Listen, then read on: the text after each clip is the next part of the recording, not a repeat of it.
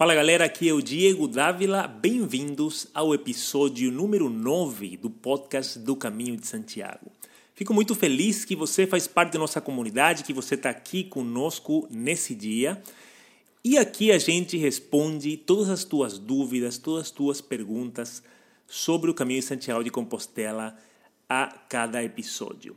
Hoje temos uma pergunta muito boa da Cíntia, mas antes quero falar que esse episódio é auspiciado pelo curso de preparação para o Caminho Santiago de Compostela, o melhor material que existe hoje para se, se preparar para fazer o caminho. Para ter mais informações e se inscrever com um preço reduzido, pode ir para cursocaminhodesantiago.com e ali vai ter todas as informações. Então vamos à pergunta da Cíntia. A Cíntia fala: Bom dia, Diego. Ando pesquisando há anos sobre o caminho. Este ano decidi ir finalmente. Tenho dois meses para me preparar. Isso aí é ótimo. Estamos em agosto e irei em outubro. Já tenho a maioria das coisas: mochila, tênis, bastões, canivete, cantil de água, etc. Agora, uma dúvida cruel que não encontrei em nenhum blog de onde começar se eu quiser fazer somente os últimos 100 quilômetros. De qual cidade? Eu não encontro essa resposta, gente. Quero fazer os últimos 100 quilômetros do caminho francês. Gostaria de ir em dezembro de 2015, retornando para o Brasil no final desse mês. Ela quis falar em outubro de 2015, retornar para o Brasil no final de outubro. Minha ideia é caminhar um pouco mais de 10 km por dia sem presa, curtindo cada lugar. Obrigado e parabéns pelos vídeos. O blog é ótimo. Beijos. Muito obrigado, Cíntia. Excelente pergunta. Então, essa é uma pergunta que muita gente tem e a resposta mais fácil e mais direta é começar da cidade de Sária. Sária é uma cidade que fica mais ou menos a 100 quilômetros de Santiago de Compostela. São mais ou menos três, quatro dias, dependendo do ritmo de caminhada, você pode fazer em até mais dias. Caso você queira fazer só 10 km por dia, não tem problema nenhum. Você consegue fazer nessa última área, nesse último trecho, Cíntia, tem muitos, muitos, muitos albergues, muitos albergues, muita gente caminhando. E isso é porque a Compostela, que é o certificado que você recebe no final da peregrinação, você chega em Santiago de Compostela, vai lá na oficina do peregrino e eles vão te dar uma compostela, mas o requerimento principal é que você tenha caminhado pelo menos 100 quilômetros. Por esse motivo, muita gente começa na cidade de Sária para justamente completar esses, esses 100 quilômetros e ganhar o certificado a Compostela, que é o que as pessoas querem é, que algumas pessoas querem no caminho Santiago, porque cada pessoa vai com um motivo diferente, buscando uma coisa diferente. Outra sugestão, Cíntia, seria tu começar no começo do caminho francês, no começo entre aspas, no começo oficial que seria na cidade de Saint-Jean-Pied-de-Port, na França.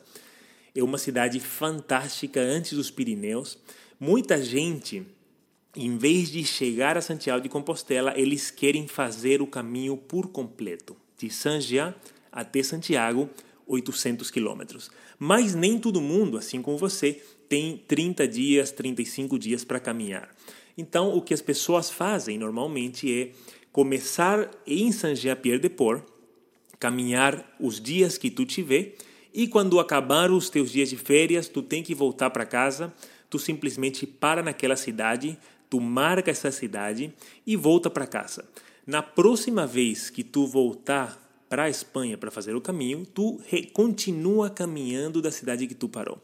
Tem muita gente que eu conheci no caminho Santiago que está fazendo desse jeito, porque hoje em dia a gente sabe que a gente está mais e mais é, ocupados com trabalho, com família, muitas coisas.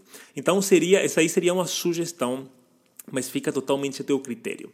Também, se tu quiser fazer só os últimos 100 km, cidade Sária, como a gente falou, a minha sugestão para ti nesse trecho final é realmente reservar albergues. Tu vai precisar reservar albergues com antecipação, dependendo da época que tu for, mas praticamente nesse último trecho sempre tem muita gente caminhando por causa da Compostela que eu te falei antes, certo?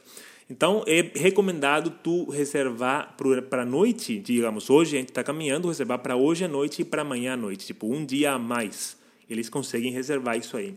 Nos outros, nas outras áreas do caminho, de Sária para trás, tu não precisa se preocupar com reservas, porque tem muitos albergues e não tem tantos peregrinos para encher esses albergues. Claro, teve anos, teve exceções, pessoas falam que chegaram, tinha mais lugar no albergue, mas isso aí, na minha experiência, pelo menos é muito, muito raro. Então, esse é o meu conselho.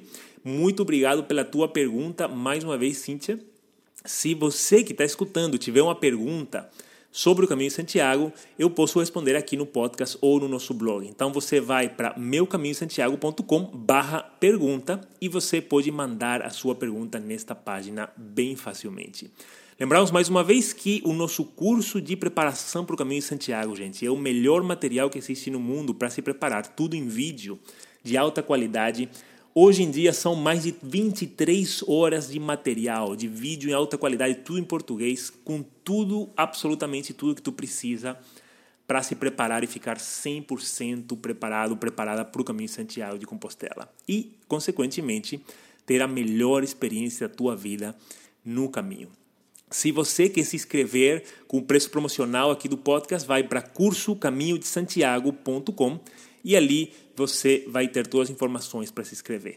Muito obrigado e como sempre quero terminar com uma frase e hoje a nossa frase vem do nosso amigo, não é amigo, mas amigo de alma, Albert Einstein.